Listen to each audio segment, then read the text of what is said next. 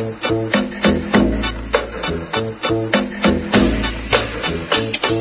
las 12 horas.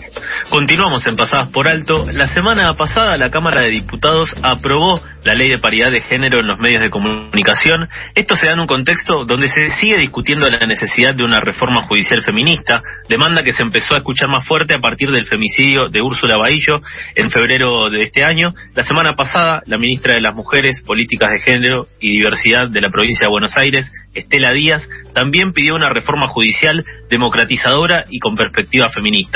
Y también en este sentido, el sábado 19 de junio se va a realizar el primer foro federal hacia la reforma judicial feminista. Para poder hablar de esto y también del panorama legislativo, de algunas leyes que nos interesan profundizar, ya estamos en comunicación con Mónica Macha. Ella es diputada nacional por el Frente de Todos por la provincia de Buenos Aires. Hola Mónica, Carlos y Sofía, te saludamos al aire de FM La Tribu. Hola, ¿qué tal? Buenos días, ¿cómo están?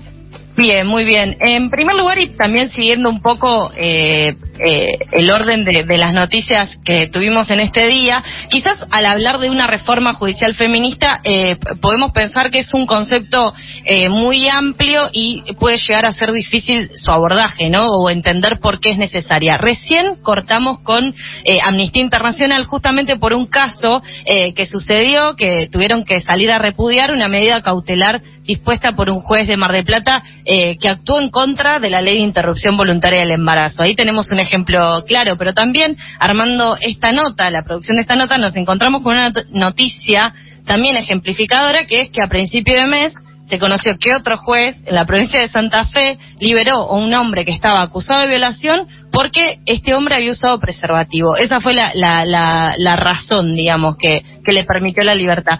Sin duda, eh, hay muchísimos ejemplos en este sentido, muchísimos ejemplos que también nos llenan de bronca e impotencia y demuestran lo que es el hacer cotidiano del tratamiento de algunos casos por parte de distintos agentes judiciales. ¿Cuál es tu opinión con respecto a este tipo de fallos y, y cómo, crees que esto se da, digamos, eh, pensando en estos múltiples, múltiples ejemplos que, estuvimos conversando? Eh, bueno, creo que lo, que tenemos por delante como proceso es bien complejo, eh, que tiene como varias dimensiones, o nosotros estamos enfocándonos en, en esa reforma feminista o transfeminista, diría yo. Eh, creo que hay, hay una herramienta importantísima como la ley Micaela para poder trabajar ya con, los, con todas las personas que trabajan en el Poder Judicial, para empezar como a hacer un ablande con estos temas. Y creo que por delante lo que tenemos es, es una, una definición más, más fuerte, más contundente en relación a, las prácticas del Poder Judicial. Eh, hay cuestiones muy arraigadas y vos traías el ejemplo de ese de ese juez de Santa Fe que dejaba libre a un, a un violador porque había usado preservativos. Yo creo que lo que está naturalizado ahí es el dominio sobre el cuerpo de las mujeres. Entonces, hasta que no podamos problematizar eso, pero al, a fondo, digamos, eso es como difícil de poder ubicar los distintos modos de maltrato, porque si un maltrato, un tipo de violencia como la violencia sexual, no es visible para esta persona y seguramente para muchas otras, cómo podemos hacer visibles otro tipo de violencias que son micromachismos, que están muy naturalizadas, que no dejan marcas físicas. Entonces creo que, que hay un momento en esta, o sea que estamos transitando un momento histórico, político, cultural, que hace que problematicemos todas estas instancias. Y por suerte, digo, no, por suerte no, por militancia, esto lo estamos atravesando en estos momentos. Eh, creo que, que, hay, que todas esas instancias son, son necesarias y el foro que vos nombrás que se va a dar este sábado, hay una movilización en distintos espacios, en distintos sectores y miramos al Poder Judicial como ese poder de, del Estado que es Estado más elitista, más este más monárquico y lo queremos lo queremos eh, transformar. Necesitamos el poder judicial para un poder judicial diferente. Entonces creo que en la línea de ir avanzando con distintos temas en distintos campos de nuestro espacio laboral, organizativo, eh, bueno, también también es, es, momento del poder judicial. Yo creo que eso es bien bien bien interesante, bien de esta época. Durante años y años y años hemos sufrido lo, y hemos padecido al Poder Judicial con sus definiciones. Hoy estamos en una instancia donde queremos cambiarlo y lo queremos transformar. Y no vamos a esperar para eso a que los jueces, fiscales entiendan que, que es necesario. Vamos a, a, a, trabajar activamente para generar esas, esas transformaciones, lo estamos haciendo. Mónica, recién mencionabas eh, este foro y también recién mencionabas como la trayectoria recorrida por las distintas militancias. Eh, ¿De qué se va a tratar? ¿Cómo, cómo se va a organizar? ¿Y eh, a quién extendemos esta invitación? Es un foro que organiza el Frente de Todos, pero por supuesto está planteado para bien abierto para todas las personas que, que sientan que quieren participar. Va, va a tener una participación de distintas compañeras y compañeros eh, y con temas bien, la idea es trabajar en comisiones, digo, como una cuestión bien, bien amplia, así que aquel, aquella persona que, que resuena, que se anote y que pueda, y que pueda participar. Eh, necesitamos una discusión bien comunitaria, colectiva, sobre este tema. Este tema no está en poder solamente de quienes tienen su práctica en el Poder Judicial, porque el campo de la justicia nos compete a todos, todas, todes. Entonces es importante poder discutirlo y con los saberes que tenemos. No es un tema de especialistas, estamos hablando de cómo se produce justicia. Bueno, bienvenido sea este debate. Estamos en comunicación con eh, la diputada Mónica Macha, diputada nacional por el Frente de Todos por la provincia de Buenos Aires. Eh, Carlos, mi compañero, te quiere hacer una pregunta. ¿Qué tal, Mónica? Eh, por otro lado, un tema que queremos tratar es la ley que se aprobó para promover la paridad de género desde una perspectiva de diversidad sexual en los servicios de radiodifusión sonora y televisada del Estado Nacional, cualquiera sea la plataforma utilizada. ¿Cómo, cómo se gestó la ley de paridad de género en los medios y qué implicancias tiene que se haya aprobado?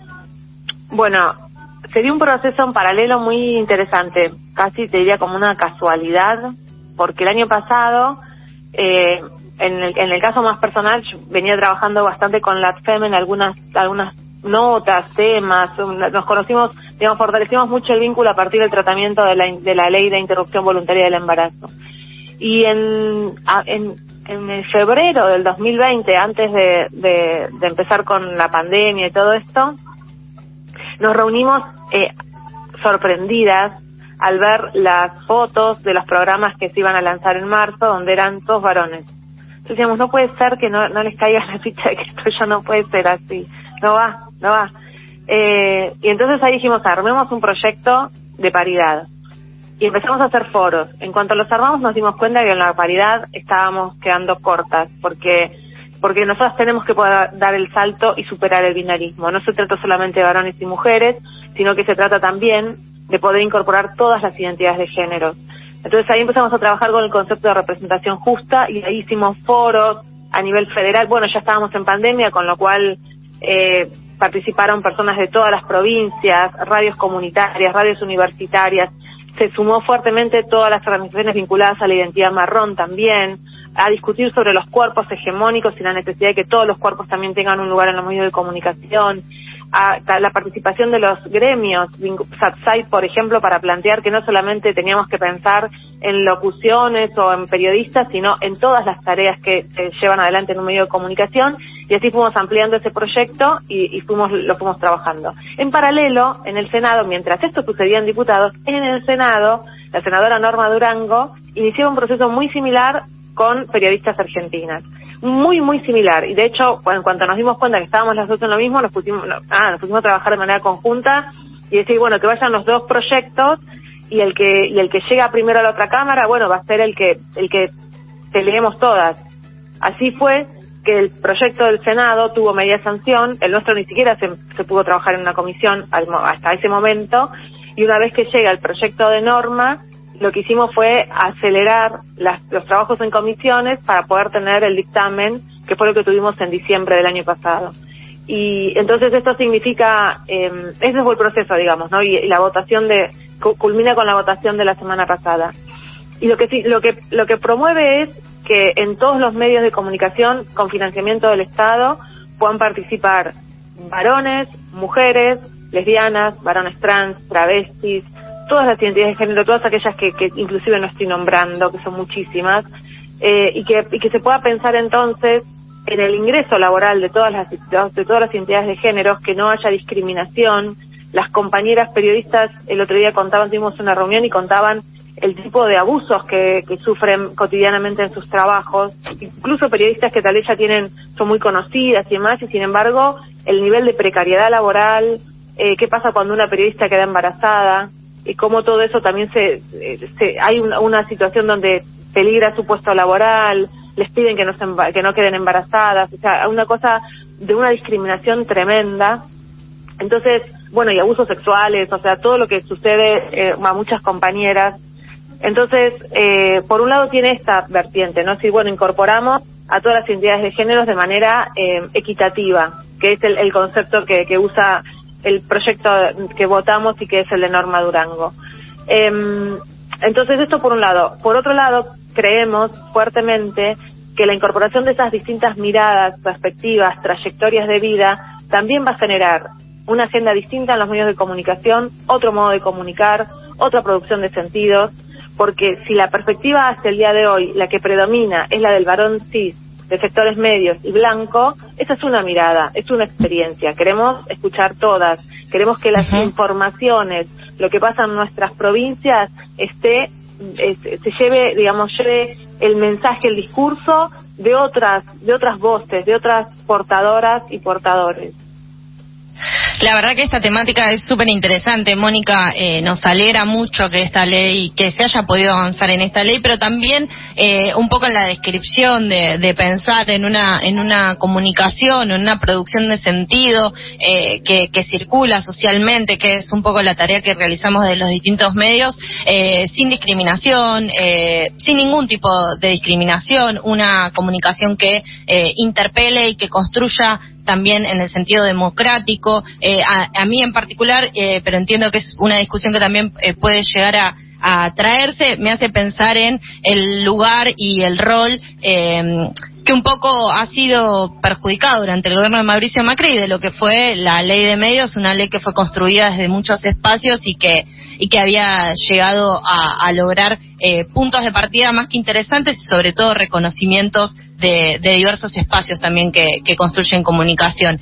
Eh, en este sentido también eh, quería saber si es que se estaba pensando eh, a nivel legislativo en avanzar en una en una nueva ley que incluya quizás medios que tengan que ver más con lo convergente o en qué estado estaban también ese tipo de, de discusiones porque más allá de pensar en una paridad eh, dentro de los medios eh, hay hay muchas cuestiones que estructuralmente podrían regularse desde el Estado podrían regularse o podría continuarse eh, esa trayectoria tan interesante que había marcado la ley de servicios de comunicación audiovisual eh, y que se podría construir en este sentido.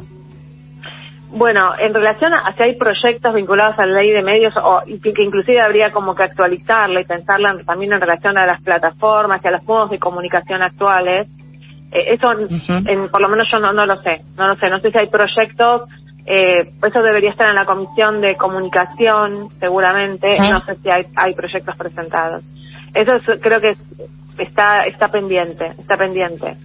Eh, también es cierto que todo el proceso que se fue generando con la ley de medios de comunicación audio, audiovisual eh, deja también una un modo de construir una ley, de discutirla eh, y creo que también todo eso es parte de creo que, que todo lo que trabajamos en este, con esta ley tiene como como apoyatura todo ese proceso.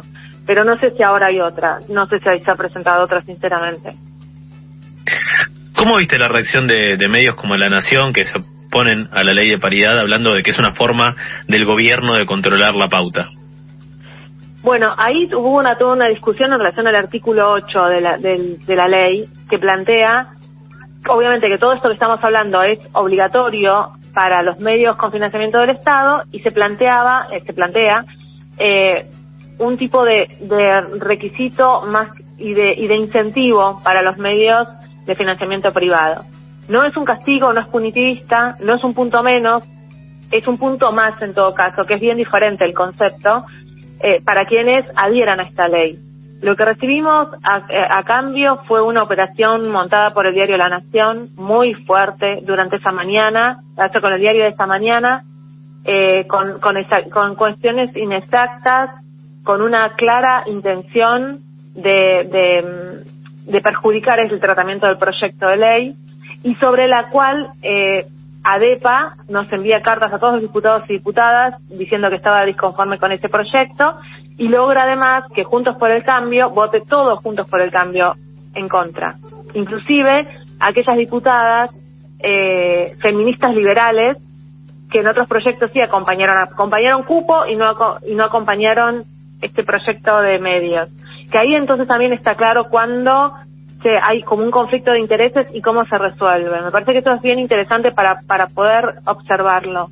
Y por otra parte, creo que, que, que claramente los medios de comunicación que rápidamente intentaron denostar este proyecto de ley que hoy, hoy ya es ley, es porque evidentemente no, no, no plantean, no se, no se imaginan cumpliendo esta ley. Si no, no habría tanto problema.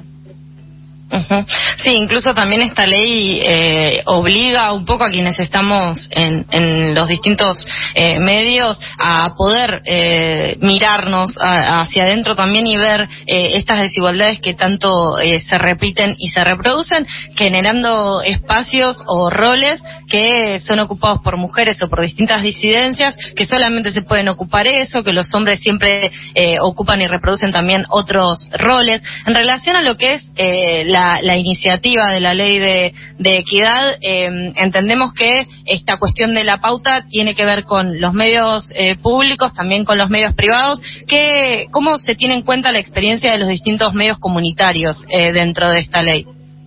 Eso no está no está clarificado. O sea, esas son cuestiones que vamos a trabajar o trabajará el Poder Ejecutivo cuando defina la autoridad de aplicación en la reglamentación. Es, es qué tipo de, de, decir, bueno, cómo es con cada uno, bueno, eso hay que, hay que trabajarlo en lo que viene ahora. Y por último, Mónica, eh, para ya eh, liberarte y agradeciéndote un montón eh, por este tiempo compartido, por esta charla, para poder conocer un poco más estas distintas temáticas legislativas. Otro de los temas que estaría en agenda y que es importante que se está tratando en el Congreso es el proyecto de ley de emergencia sanitaria por el COVID. ¿Cómo ves la discusión en el Congreso? ¿Cómo ves sobre todo el, posicionamiento de la, de la oposición, que parece que están más preocupados por la campaña que por atender las urgencias de la pandemia? ¿Y eh, cómo esperás que se siga dando esta discusión para poder eh, aprobar esta ley? Yo creo que la vamos a aprobar, la vamos a aprobar en la, en la próxima sesión, todavía no tenemos la fecha, pero vamos a poder hacerlo. el jueves pasado logramos dictaminar eh, y creo que sí, que la oposición se toma de arma, arma eslogan enseguida, tiene mucha facilidad para eso, eh, mucho asesoramiento y en realidad lo que está, lo que está perjudicando es el proceso de, de acompañamiento en el contexto de la pandemia. O sea, me parece que también eso da cuenta de, del poco interés que hay sobre los problemas reales del país, del mundo, y que, y que entonces una herramienta que aclara muy, muy específicamente que, que cuando, cuando sería el momento de alerta y que entonces en ese momento el presidente tendría la facultad de poder definir cuál es el camino a seguir, pero estamos hablando de alerta epidemiológica, no estamos hablando de cualquier momento. Sin embargo, la oposición lo que hace es llevarlo a un lugar como de, bueno, que, que, que esto sería en cualquier contexto, como que no, no, no diferencia, no segmenta el momento en que esto se pondría en práctica. Me parece que nada, que es una, una clara definición política y que sí, como vos decías, está muy en clave con, con la campaña.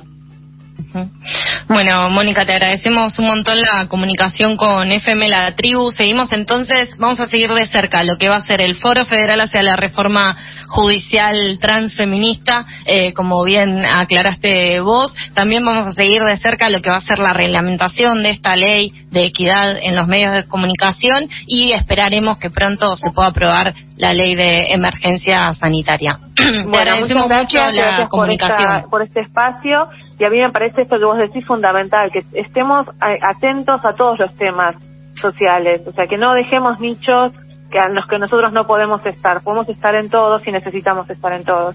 Muchas gracias, buen día. Buen día. Pasaba Mónica Macha, ella es diputada nacional por el Frente de Todos, por la provincia de Buenos Aires, para hablar sobre distintas temáticas que están en la agenda legislativa. Seguimos en Instagram, que tenemos Instagram. Hacemos sorteos a cambio de que nos cuentes cuánto te pasaste esta semana. Arroba Pasada Radio. Influencer del meme.